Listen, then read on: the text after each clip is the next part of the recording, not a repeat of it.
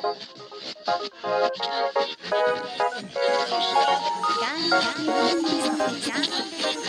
ーリーレディオポッドキャスト。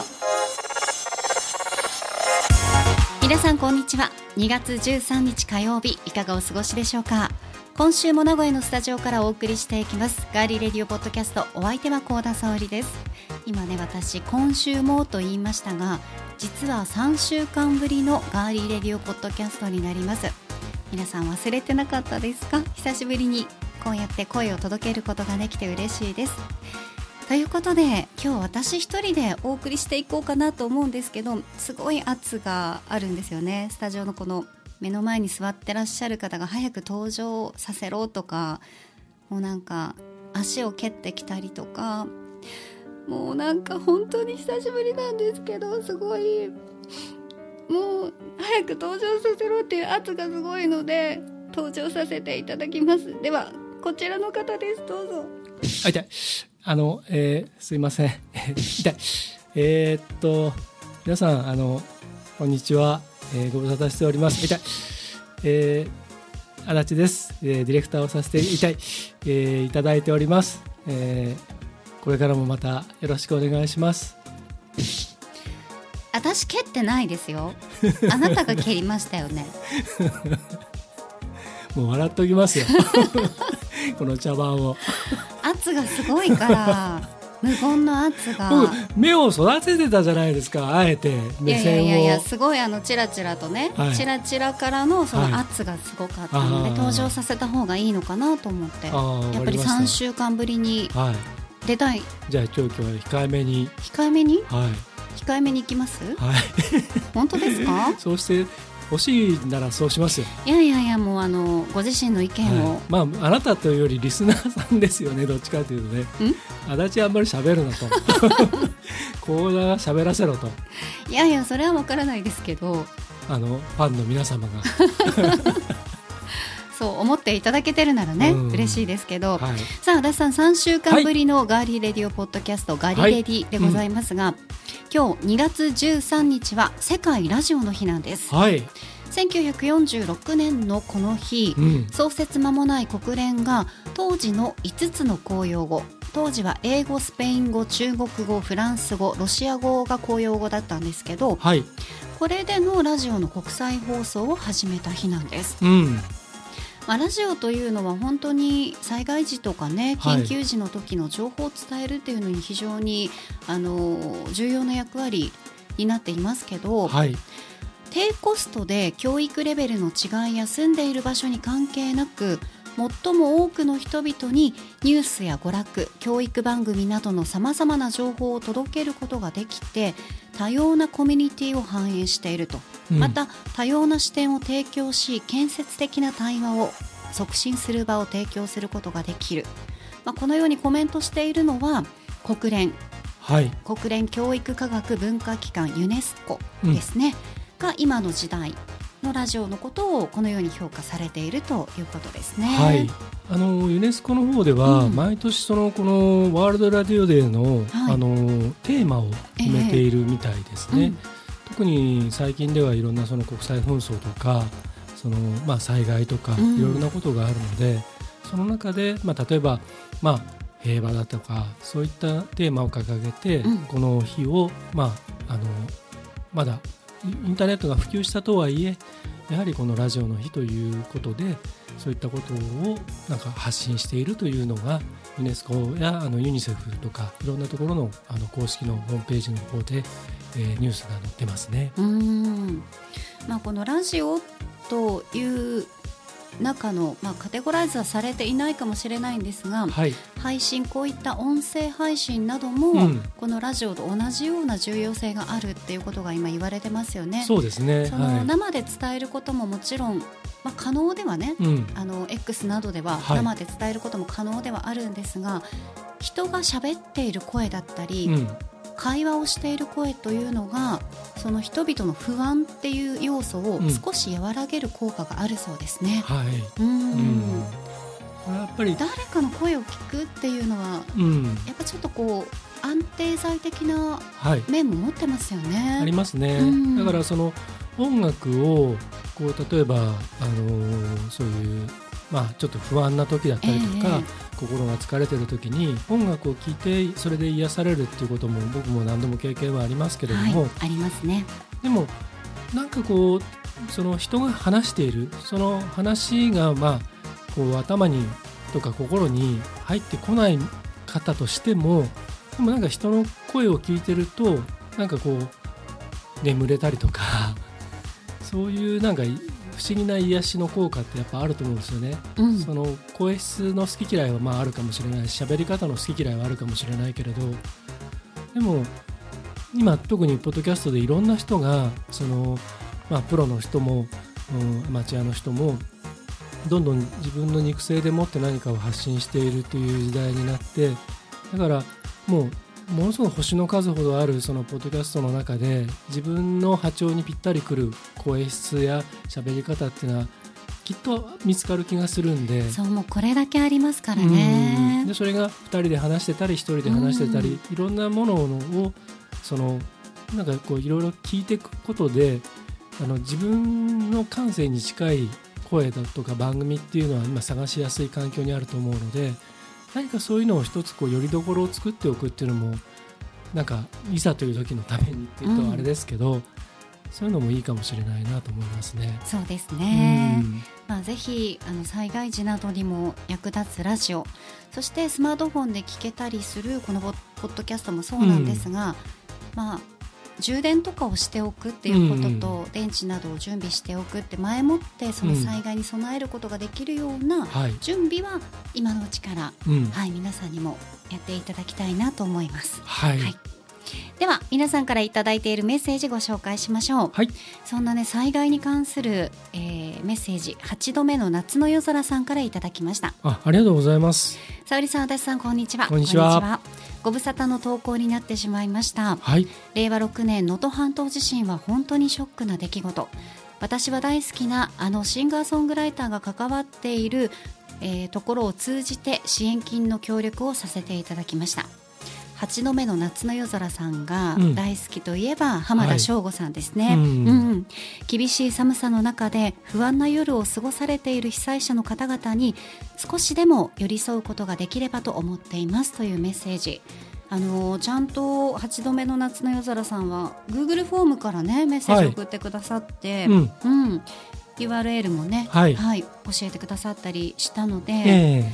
本当あの以前2人で紹介した支援金と義援金の違い、うん、あとはさまざまなその場所があってそれが送れるね場所があって、でどういうふうな使われ方をするのかっていうのを自分たちで見極めてうん、支援金義援金送っていきましょうっていうねお話はしましたけどはい、こういうアーティストさんから間口が広がって、うん。支援の輪が広がるっていうのは素敵なことですよね。そうですね。ううん。ん、自分のそれこそ推しの、そう、うん、人たちうがん。そうやって呼びかけたことによってね、うん。あのーまあじゃあ一緒にその人と一緒になんかこう支援していこうという気にもねまたなったりもしますしね。そうですね、はい。まあ私たちもまたねあの支援の気持ちそして支援はもうお互いね、まあ、ビビたるものですが、はい。はい、やりましたけど、うん、まだまだあの復興はね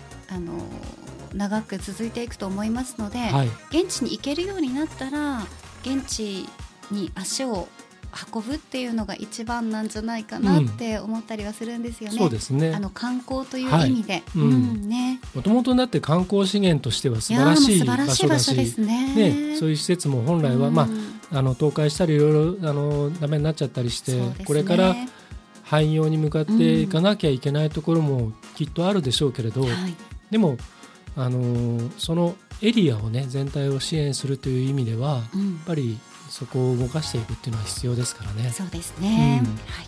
八度目の夏の夜空さん、どうもありがとうございましたありがとう。ございました。そしてロイさんからはい、ちょっとしたものプレゼント。はい、はい。ニュージーランドに戻る前に届きましたということで、はい、まあ、あの私たち日本に一時帰国されていたのを知っていたので、うんはい。うん。あのニュージーランドに持っていけるものをチョイスしていただくという気遣いありがとうございました。スタッフの皆さんというメッセージいただいていました。はい。はい。楽しんでいただけましたかね？あのその商品の写真とともにね、うん。あのポストしてくださっていて。はい。あのあれです。あの節分やっていただけたんですよね？あニュージーランドで。嬉しいですよね、うん。ありがとうございます。ありがとうございました。そして L2 から、はい。まあ、休みが続きましたので、うん。3週間ね。うん。で L2 が代行お出狩り。はい。行ってきてくれてます、うん。札幌雪まつり。はい。現地レポートということでたくさん、まあ、あのガリレディのハッシュタグをつけて、うん。はい、札幌特派員レポートをしてくれてるんですが、はい。えー、L2 自身15年ぶりの旭川冬祭りにもテンション上がったと、うーん。はい。これね写真にちゃんとね、うん。カッピーも連れてってくれてるんですよ、はい。で私が一番好きなあのメッセージ。うん「どえりゃうまカッピーです」ってやつです。ご飯の、ううんんところにね行って、はい。これね名古屋と、うん。まあ、あの九州の言葉が合体してますね。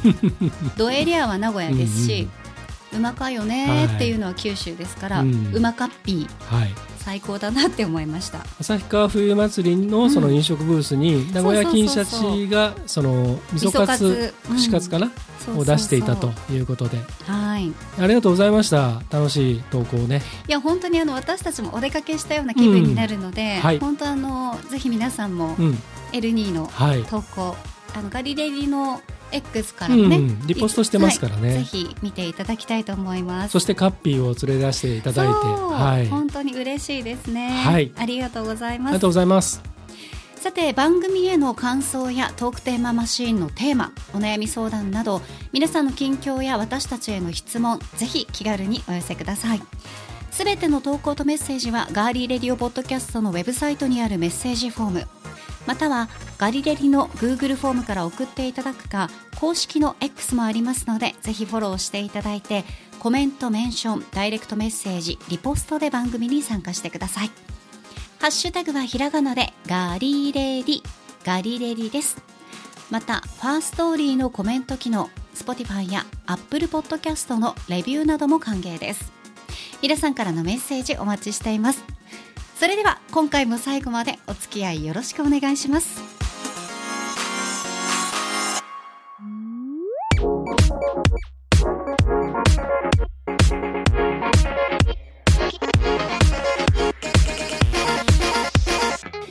名古屋のスタジオからお送りしていますガーリーレディオポッドキャスト。はい。さて1月23日配信のガリレディエピソード196のエンディングでお話ししていたことを皆さんは覚えていらっしゃいますか？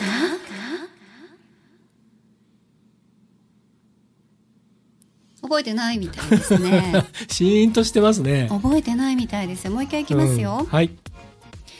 皆さんは覚えていらっしゃいますか？覚えてるよ。今覚えてるよっていうの聞こえましたね、はいうんうんうん。あ思い出したよっていう、覚えてる方いらっしゃったんですね。そうだったねみたいな、うん。はい。何を言ったかというと、はい。次回の1月30日の配信、こうんれ配信予定だけど、はい。もしかするとお休みになるかもしれませんよと、そうですね、うん。はい。いうことで、うん。そのもしかするとの方になりましたので、はい。一回お休みになったわけなんですが、はい。その翌週も続けてお休みをさせていただきました。つまり2週続けてお休みだったと。そういうことです。はい。さあその理由は何かというとはい。真実は？一つ。そうなんです。はい。収録ができなかったからです。はい。そういうことですね。私たちもね、はい。意外と忙しいんですよ そうなんですよ。だからこれだけやってるわけじゃないんですよ、うん。あのー幸田さんがこの one two three ガリレディの日、つまりあの1月23日配はい信の時のエンディングで言ってたよ通りですね、そう。そのまあとあるイベントとあるっていうか、あの僕がやってる、うん。そのユースモデリングコンテスト豊橋という大会のですねイベントに今回は幸田さんもいろいろお手伝いをいただいてうん。だからその会場にずっと僕らいたんですよね。意外とタイトでしたね。そうなんですよ。あのポッドキャストの収録とかもしたので、はい。私結構意外とタイトに頑張りました、あのインタビューを実はたくさん そうなんです。取りましてこれあの後半で今日あのお知らせをいろいろしていくんですけど2日間結構みっちりでしたよね。そうです。あの私はあの足立剛社長が、はいギャラ弾むぞって言ったんで、あいいですよって言ったんですけど はいそれでこうえっていうギャラだったら、はいもうお断りしてましたね、嘘そうですね。嘘だけどね、ええいやいややっぱりね初めてのところなんでこう、うんワクワクしながら行うん。ったんですけど、はい。まあ、今回、えー、ゆうも豊橋2024うん。本当に初めて参加させていただいてはい。いやこれね会場でその作品を作った学生さんたちを見ているだけでも、はい。なんか涙が出そうだった、うん。っていうかちょっと涙出たうん。なんて言うんですか？私たちがもう持ち合わせていないわけではないんですよはい。だけどあのキラキラした感じとか何かをゼロから生み出すパワーっていうのに圧倒されたっていうのかな、はい。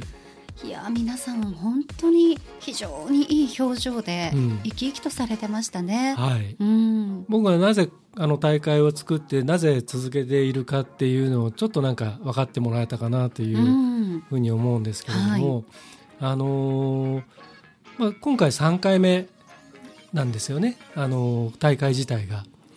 で僕はまあその前のあの浜松で作った大会っていうのが、まあ、ずっと続けてきてであの今豊橋の方になってるんですけれどもとにかくあの正直こう続けていくのって大変なんですよ。大会をね運営して全国の学校とやり取りをしたり協賛者さんとやり取りをしたりそれの事務局も兼ねているのででさらに運営も兼ねているので大変なんですけどその大変さを上回る感動が毎回必ずたくさんあの逆にもらえるんで、うん、だからこれはもうやめられないなって感じになってるんですけれども。うん。はい、その大会で今回幸田さんには、えーまあ、あのメインイベントの、えー学生さんたちによる作品のプレゼンテーション大会の、えー司会進行と表彰式の司会進行。さらに、えーその、えーそれ以外の時間帯では協賛企業さんとお出場15チームの、えー学生諸君のですねインタビューを、えーしていただいて。ボリュームがね。うんうんそうなんですよ協賛者さんも本当はあの十何社あってでインタビューをしていく予定がもう全然時間足りなくていやちょっと本当に足りなかったですはね。なのでまずは学生さんたち15チームのインタビューをちょっと優先させてもらって、で企業さんの方は今後あの実は、えー、と引き続きやっていくんですけどこれについては後半ちょっと詳しく語りたいと思います。そして2つ目は、はい、名古屋市の北区。うん。区政80周年記念イベント。はい。北ジャズビッグバンドフェスティバル。はい。はい、こちらね。うん。私司会を担当させていただいたんですが、はいビッグバンドでまあ4組、うん。4バンドが登場するということで、はい。本当にもう素晴らしい演奏でしたね。小学生からプロまで、ねえ。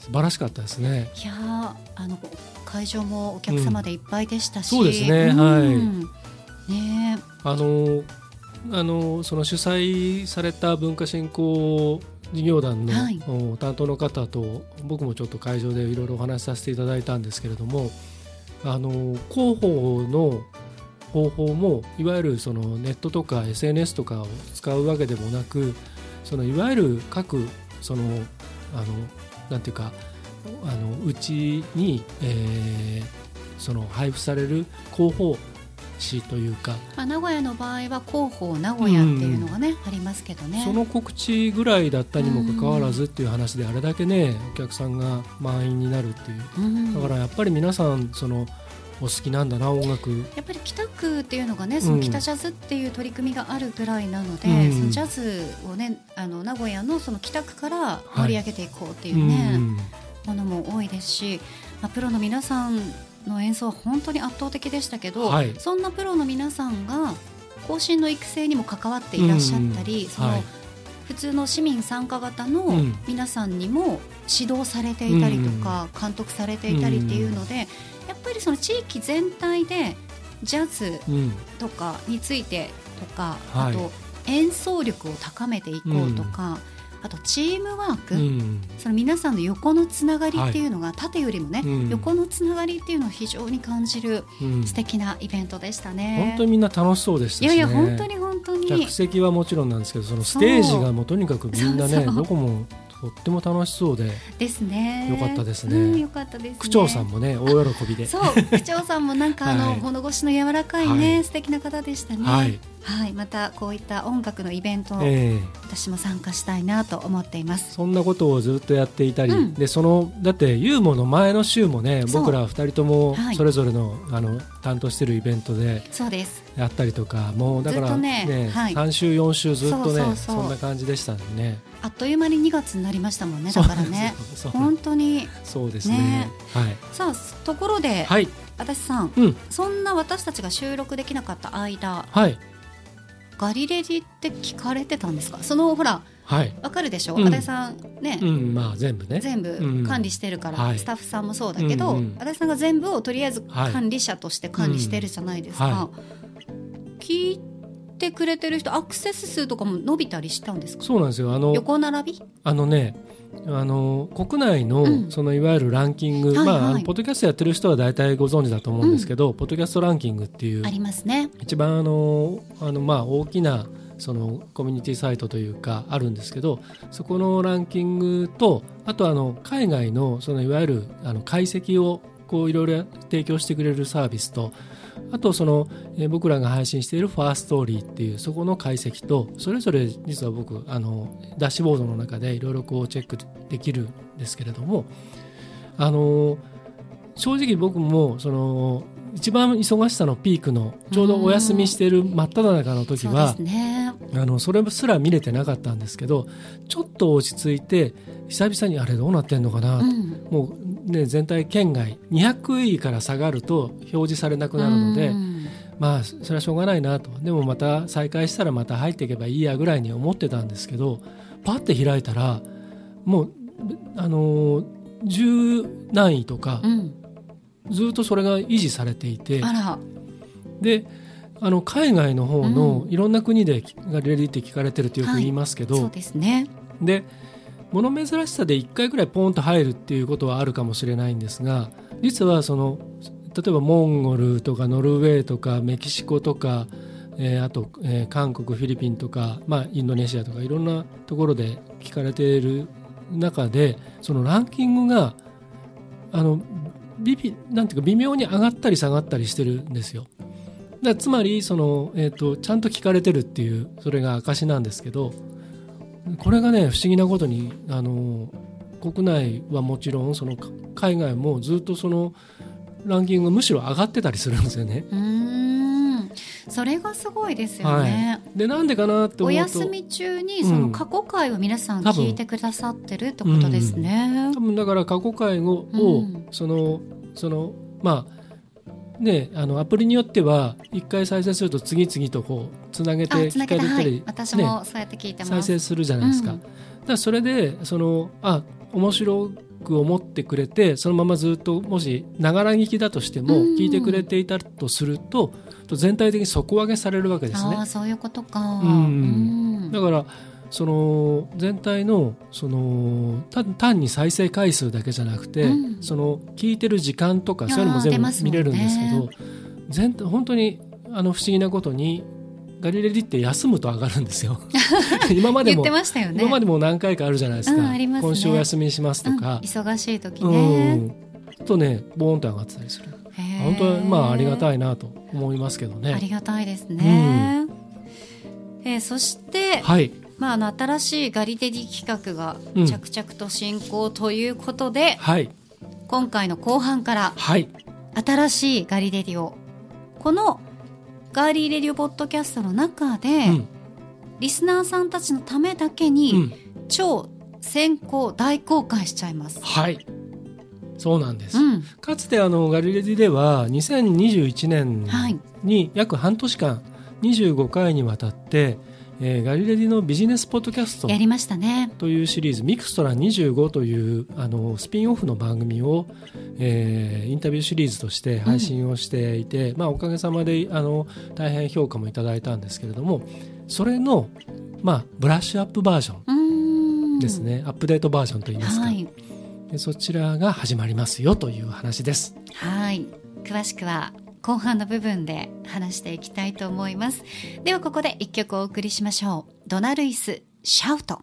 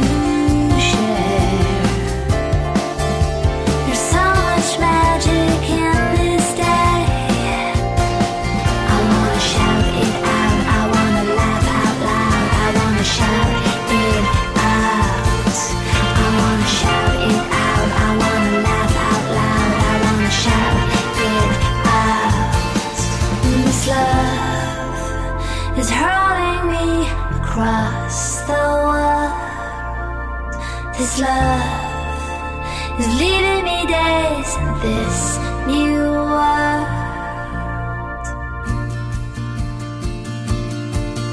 お送りしたのはドナルイス・シャウトでした。はい。イギリスウェールズ出身のシンガーソングライターでキーボードプレーヤーのドナルイス。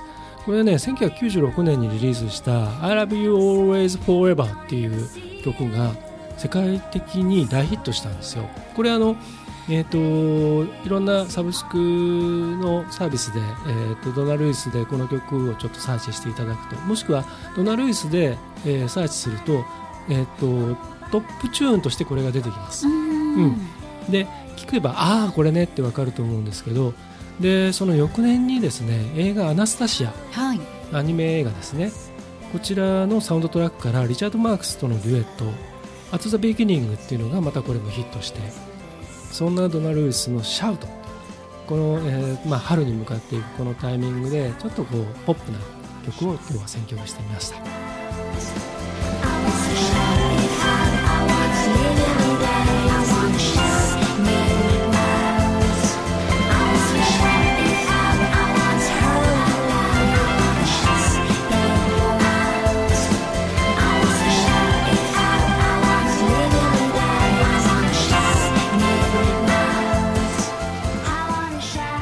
レディオポッドキャスト。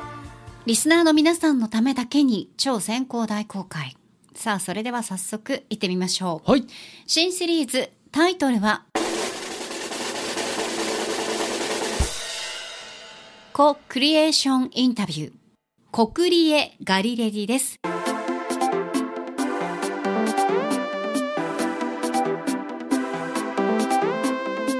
言いづらい。コクリエ。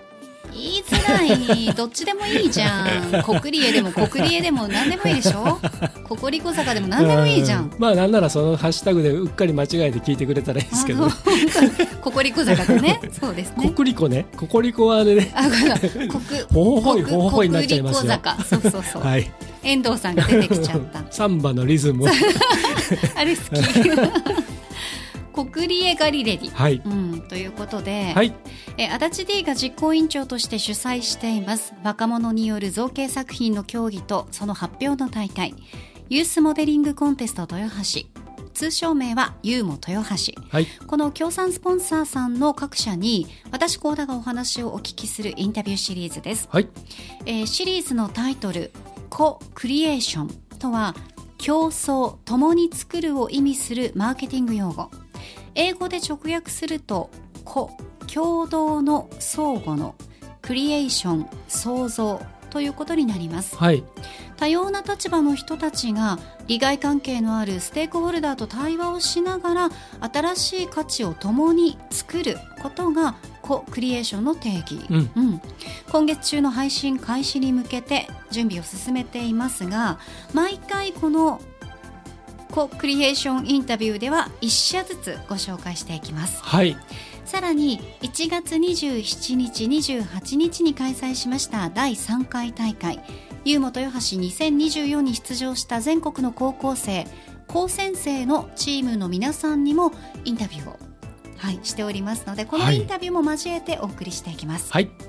で足立さんそのポッドキャストははい。どういう感じで配信されるんですかね、はい。えー、とガリレディとは別の、うん。あのーチャンネルを今準備しています、はい。でそこで、えーこの企業さんのインタビューと、えーこのチームのインタビューっていうのを、えー毎回紹介をしていく形になるんですけれども、えーとまあ、そちらのその URL だったりとか、えーそちらあのどの、えーアプリケーションで聞けるよとかっていうリンクは、えー、と実は来週皆さんに告知をしようと思うんですけど今回は先ほどから幸田さんが告知してくれているように超先行大公開はい。ということで先行配信。その第1回目にその、えー新しいチャンネルで配信する、ご紹介する企業さんのインタビューを今回はこのガリレディのリスナーの皆さんにまんまそれを今から聞いてもらおうと思います。だから同じものが1回目は配信されます。はい。わかりました。ということで今回ご紹介するのはリコージャパン株式会社です。はい。お話をしていただいたのはデジタルサービス営業本部愛知支社豊橋営業所の中根所長です。ではお聞きくださいさあこの時間はこちらの方に来ていただきましたリコージャパン株式会社愛知支社豊橋営業所の中根博さんです。中根さんよろしくお願いいたします,、中根さんがいらっしゃいますリコージャパン株式会社。はい、まああのリコージャパンといえば、はい。どういう会社だなっていうのが分かるリスナーさんの方が圧倒的に多いとは思うんですが、改めて中根さんの方からどういった会社なのかご紹介をお願いいたします。はいえー私たちあのリコージャパンという会社はですね、えーまあ、よく使っていただいているのは一番大きな輻射機、そうですね。複合機が一番、えー、と皆さんに使っていただいているんじゃないかなと思います。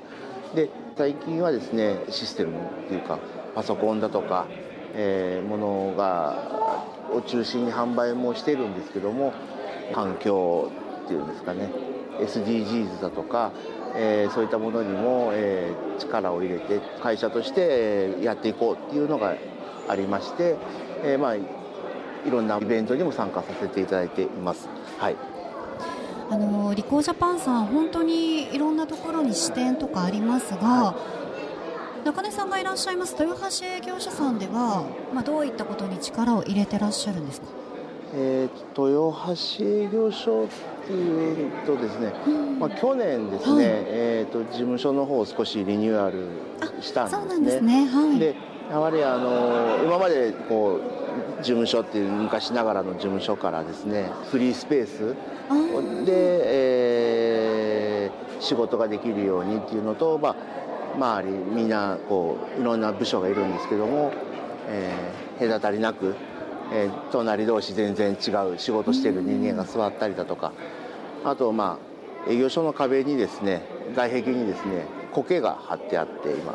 えー、苔が天然の苔が貼ってあって、はい。まあそれがその空気をきれいにしたりだとかっていうまあこういったことにもまあ少しずつ力を入れたりしています。はいなんか環境問題とかねそういったところにもねあちゃんと力を入れてらっしゃるんですね。えーと今すごく力入れてて、ねあの省エネだとかうんそういったものも、えー中心に動いてます。はい。はい、ありがとうございます。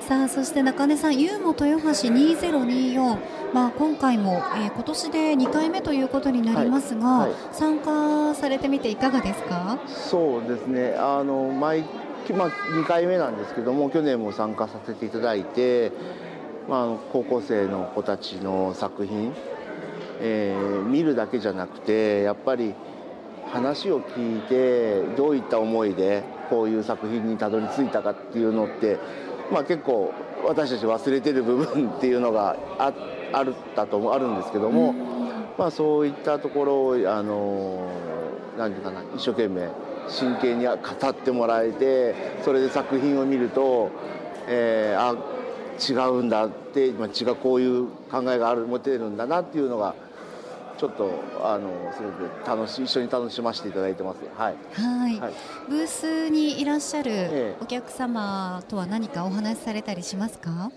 今年は、えー、紙アプリっていう形でやっぱりあの小さなお子様がたくさん見える中であのまあ高校生ねイベントでは高校生の作品。で私たちのブースでは小さなお子様があの絵を描いてもらってそれがこう、まあ、スクリーンの中で走ってるんですけどもやっぱりいろんな、え発想を持ったりだとかあのそういったので、まあ、ちょっと一緒に会話させてもらって楽しませてもらってます。はい、そういったあの紙アプリで遊ぶ小さなお子さんたちが、はい、なんか作ることとか、えー、ね、その想像するっていうことに対して興味を持って、うん、またこのユーモみたいなね大会に戻ってきてくれるっていうこともあるでしょうね。はい、はい、そう思います。はい。さあではですね中根さんに少しお話を伺ってきましたがえ最後にリスナーの皆さんにメッセージいただけますか？はい。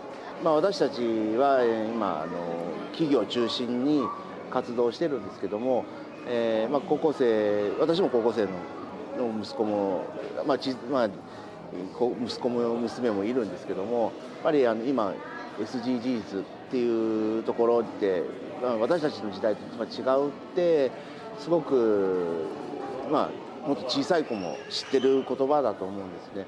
やはりあの大きくなっていく、まあ、大人になっていく中で、まあ、あの環境だとかそういったものっていうのはあの今学ぶにはすごくいいことだと思いますし社会に出ても私たちも本当に、えーと、必要とされてる、えーと、ことだと思いますので、えーまあ、今皆さん、えー、頑張ってえー、一緒にいいいい風に盛り上げていければなと思います。はい中根さんありがとうございます、はい、本当にあの中根さんこう伝えようとしている若い子たちに伝えたい思いというのは今日のインタビューでかなり伝わったんじゃないかなと思いますし、はい、中根さんがおっしゃっていたその自分たちがちょっと忘れたものを取り戻せるようなそんな空間がユーモにはあるっていうふうにね、はい、おっしゃってたのがもう何より一番だなって私は 思っておりますので、はい、ぜひ皆さんもですねあの詳しいえー、情報については、まあ、知っている方も多いと思いますがリコージャパン株式会社のホームページご覧になっていただきたいと思います。この時間はリコージャパン株式会社愛知支社豊橋営業所の中根博さんにお越しいただきました。ありがとうございました、はい、ありがとうございました。はいということでリコージャパン株式会社デジタルサービス営業本部愛知支社の、えー、豊橋営業所中根所長にお話伺いました。はい、うんあのえーと、リコージャパンさんはですね、はい、えー、第2回大会からこのユーモ豊橋にご協賛いただきましてブースがありましたね、はい、しっかりした。今回もあの、えー、会場にブース出展をしていただいて、えでこのブースがですね非常に面白い内容のものを今回ご用意いただきましてですね、ね。あのよくあのと、えー水族館とか、うん、まあ、その大きなそのアミューズメント施設だったりとかであの皆さんもテレビとかのニュースで見たことあるかもしれませんけど、えー、お子さんたちが描いた例えば魚とか動物、うん、絵がねそれをあのー、そのリコージャパンさんの、えー、これも専用のあのスキャナーで、えーまあ、要するにコピーするみたいな感じでねその描いた絵をそのスキャンするそうするとその、えー、データがデジタル化されてその、えー、スクリーンに例えば、えー、動物園だったりとか水族館だったりとかの、えー、と絵がこう投影されてプロジェクターで投影されているその絵の中にそのお子さんが描いたその魚だったりとか動物が現れてそれがもう自由に動き動くのがすごいですよね。っていうのをあの見たことある方いると思うんですけど、うん。今回実はそれを会場に持ち込んでいただいてで、えっと、そのスクリーンには線路が街の中を走っている線路が映し出されていてで書いたあのもうそれは乗り物でも動物でも何でもいいんですけどそれがボヨヨンって現れてその線路の上をもう自由にね自由にというかもう生き生きと動き回るというそんなイベントをやってくださったんですよね。はい。大人気でしたね。そうですね。うん。でまあお話の中でも SDGs のね、はい。ことに関してもまあちょっとお話ししてくださったりはいしていましたが、うん。本当に中根さんご自身がその熱い思いを持っていらっしゃるうん。方なんだなと、その一企業の、ねはい。大手企業のその所長さんであるということもそうですが、はい、それよりも、うん。人間味があるというか人として非常に熱い方だなっていうふうにお話を聞いて思いました、そうですね。あのうん。会場の端っこでしかお話を聞くことができなくて、はい。周りはもちろんねうん。イベント中ですので非常に騒がしかったんですけど、こうやってあの企業の皆さんとお話をするときはやっぱり言葉の力が皆さんから発せられるものが強いので、はい、もうあなんかそこだけうん別ブースみたいそなね,、うですね。感覚ではい私は話を聞いてたんですけど、はい。まあ、いいお話が聞けてよかったなというふうに思います。うん。なかなか直接こういうふうに例えばリコージャパンさんが作られているもの、まあうん。製品を私自身が使うことがありました。私が会社で使いましたとかねそういうことでこのリコージャパンさんのあのリコーっていうねロゴなどは目にしたこともあったし商品製品をね使ったことはありましたけどそれを扱っている中の人ってどういう考えでどのように仕事をされているのかっていうのは実際ぶっちゃけ聞くことができないじゃないですか。うん。例えばその製品を持ってくる人がいてその人が総務の方と話してちょっとここ調子悪いんであの、ね、代わりのものを持ってきてくれないですか？とかはあるかもしれないですけどそれは総務の人は聞けるけど普通に働いてる人は聞けないし一般のご家庭の方もなかなかねそれを聞くことはできないのでこういった機会にあこういう会社でこういう考えの方がいるんだっていうのが今回のこの協賛してくださっている会社の皆さんどういう会社でその中にはこういう人がいるっていうねその人を知っていただけるようなインタビューになるんじゃないかなと私は思っております。あのポッドキャストの,、あの特性として、はいあのいわゆる速報性というものは決してあの長けてるメディアではないと思うんですね。はい、生配信ではないしで、えー収録して、えーアップロードしてそれが配信されてそれが皆さんの耳に届いてで、えーとなので例えばその新商品を、えーその時だけのなんかキャンペーンで、えーアピールするっていうのはそのいわゆる既存のメディアに比べると,、えーと少しちょっとタイムラグというかそれは生じてしまうのは否めないと思います。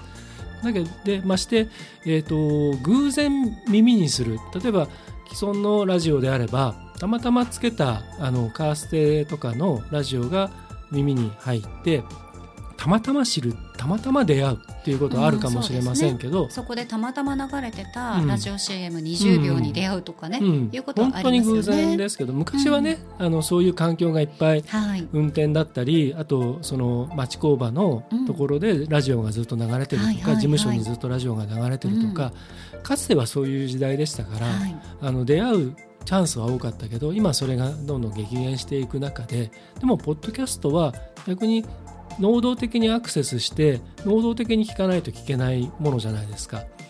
だけどあのずっと聞けるわけですよねいつでもどこでも。ってなった時にましてこういうその今幸田さんが話してくれたような、えー企業の方だったり何か、まあ、その後で出てくる高校生たちとかの作品にかける思いとかっていうのはそのうんなんていうか CM ではないのでその人となりだったり企業の考えとかポリシーとかイズムやそれからフィロソフィーとかいろんなものをその興味持つきっかけとしては非常に優れたメディアであってだからあの欧米諸国ではブランデッドコンテンツとしてブランドをね確立していったりするためのあとその浸透させていくためのコンテンツとして非常に今重宝されている。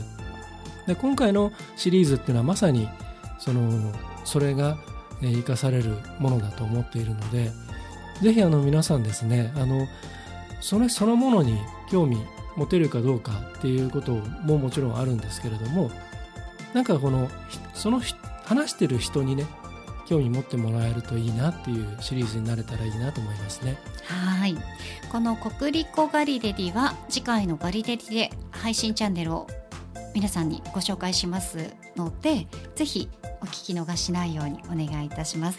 さあ新しいガリレディ皆さんねぜひ楽しみにしていてください。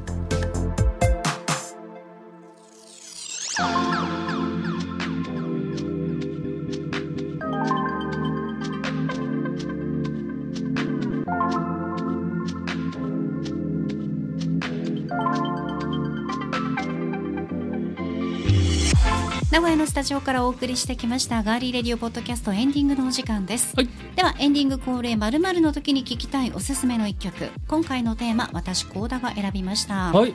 明日は何の日ですか？バレンタインデー。足立ガールズが湧く日ですね 湧くって。いや湧く、まあ湧くでしょう,、まあそうですね。いろんな意味がありますよ。そうですね。っていうのもイエーイって湧く、うんイエーイって湧く人、うんうん。ポッポポポポって湧く人。どちらかというと後者ですね。ちょっと気をつけてくださいよ本当に、はい。まあまあもまあ明日はお気をつけ遊ばせということで、今回のテーマ「明日はバレンタインデー。チョコチョコレート」が曲名か歌詞に入っているおすすめの一曲。うはい。でございます。かしこまりました。はいでは剛殿からいきましょう、うん。えー今回のテーマ「明日はバレンタインデーチョコチョコレート」が曲名か歌詞に入っているおすすめの一曲先行足立剛大滝栄一、ブルーバレンタインデー。うんはい。こちら1981年、結構古い曲なんですけど、はいナイアガラカレンダー81に収録されているんですが、歌詞がね、歌い出しからいきなり、今日はブルーバレンタインデー。だって君からのチョコレートもらえそうもないからさ。で、これ、悲しい。後半でたとえ他の女の子からプレゼントされても僕は君からのでなきゃ嬉しくないのさ。今日は一日中憂鬱さ。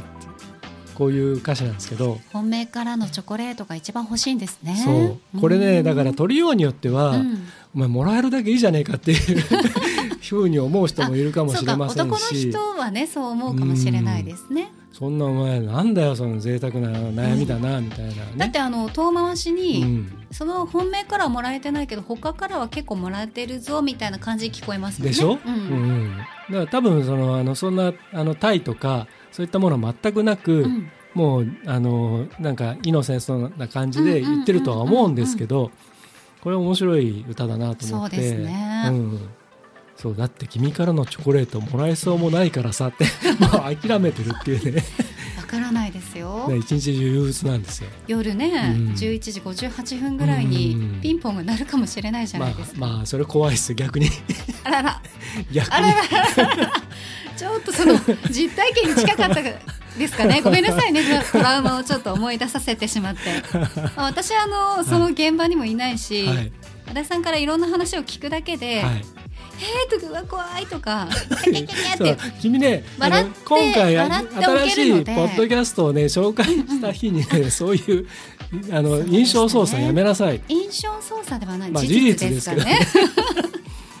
僕はあれですよあのちょっとあの一つあのちょっと自慢ですけど、はい。今年あの一番早くうん。チョコレートもらったのは、2月のね5日の日にもらったんですえよ、ー、シンガールズから。うん。まあ、シンガールズといえばシンガールズですね、はいはい。はい82歳のあ。おばあちゃんからもらったんですけどちょっと今あの仕事でちょっと関わってる施設の方なんですけどね、はいはい。あのうわなんかそういう話いいですね。であの「足立さん足立さん」って呼ばれたんですよ、うん、であの「これどうぞ」ってあのチョコレートをくれて、あのルックっていうチョコレートわかります、はいはいはいはい、フルーツとかのわかり味のますわかります。はあれをなんかハートがついたい。パッケージのやつをえくれたんですよ。ー、。かわいい、うん、であのまあそういう、まあ、いわゆるはっきり言うと介護的な施設なんですけど、うんうんうん。そういうところってあんまりその金品をあのあんまり受け取ってはいけないことになってるんですね。そうですよね、うん、でもまあそれそれ可愛いものだし、うん。で他の職員さんとかスタッフさんとかもいろいろいる場だったんで、あもらっときなもらっときなみたいうな。そなんかねいらないですとはちょっと言いちょっとづらい、ね、野暮,、野暮じゃないですか。ね断っちゃうと。そうせっかく用意してくださっているので、ねえ。えだから僕も、あありがとうございます、うん。嬉しいですっつってもらったら今日バレンタインデーだからねって言われて、うん。でみんなあれ頭の上であ あれハテナマークがこうやって出たんですけど、うん。でそしたらだって2月5日バレンタインデーでしょって言って。あー10日たえ10日じゃない。何日足りないの、うんうん、だから 7, 7日あじゃあ、えー、と9日？9日足りなかった、でうん。そしたらああので別な、ね、女性がうん。2月14日だよってうん。言ってたら、ああやだーとかっつってすごいうん。こう恥じらっちゃってて、あーかわい。いもうなんかねあのああいうのを見るとねそのいいくつになってもね女の子なんだなと思ってね。そうですよ。女性はいくつになっても女性ですからね。なん。かそういうちょっといいエピソードですり替えました。話題をすごいね。華麗なる印象操作の上書きでしたね。そうですかそうですか、じゃあ高校行かせていただいてよろしいじですか、ゃあ、えー、沙織殿も選曲をしていただけたとのことなので、はい。発表していただきましょう。今回のテーマチョコまたはチョコレートが曲名か歌詞に入っているおすすめの一曲。高校幸田沙織。スミカチョコレート。うーん。チョコレートではなくてチョコレートですね。はいチョコレートね。ははいい。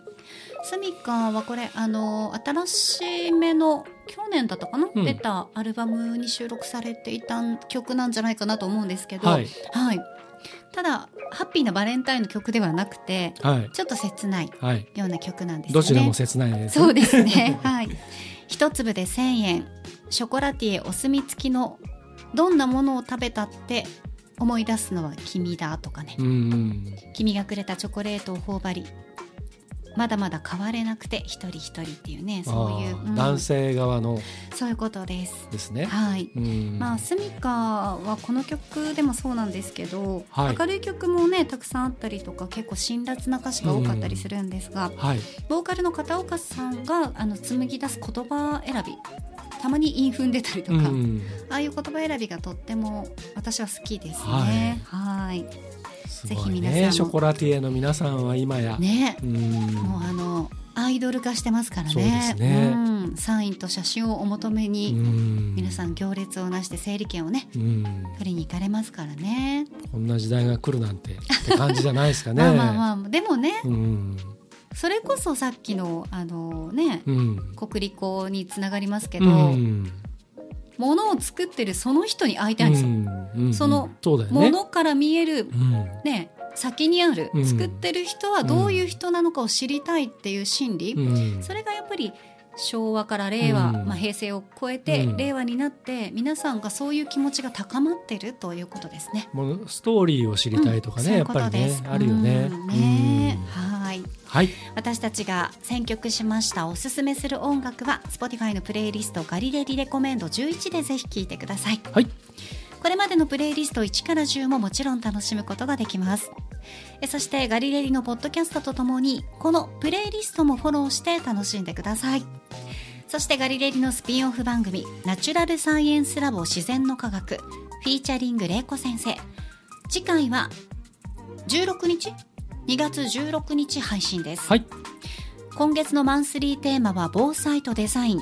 その3回目はユニバーサルデザインとピクトグラム。うんこれ結構面白かったです。はい。はい。